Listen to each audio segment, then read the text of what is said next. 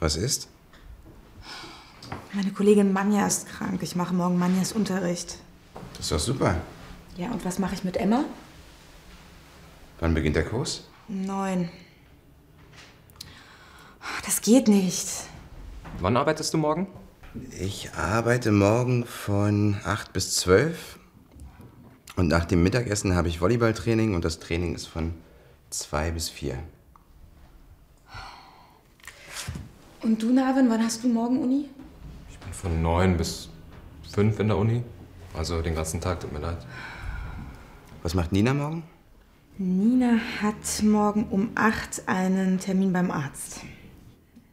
Und danach ist sie von 10 bis 3 in der Schule. Hm. Es gibt keine Lösung. Ich rufe Manja an. Wir sagen den Unterricht ab. Nico ist doch da.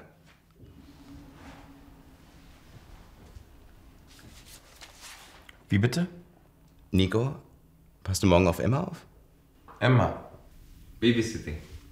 Ja, gerne.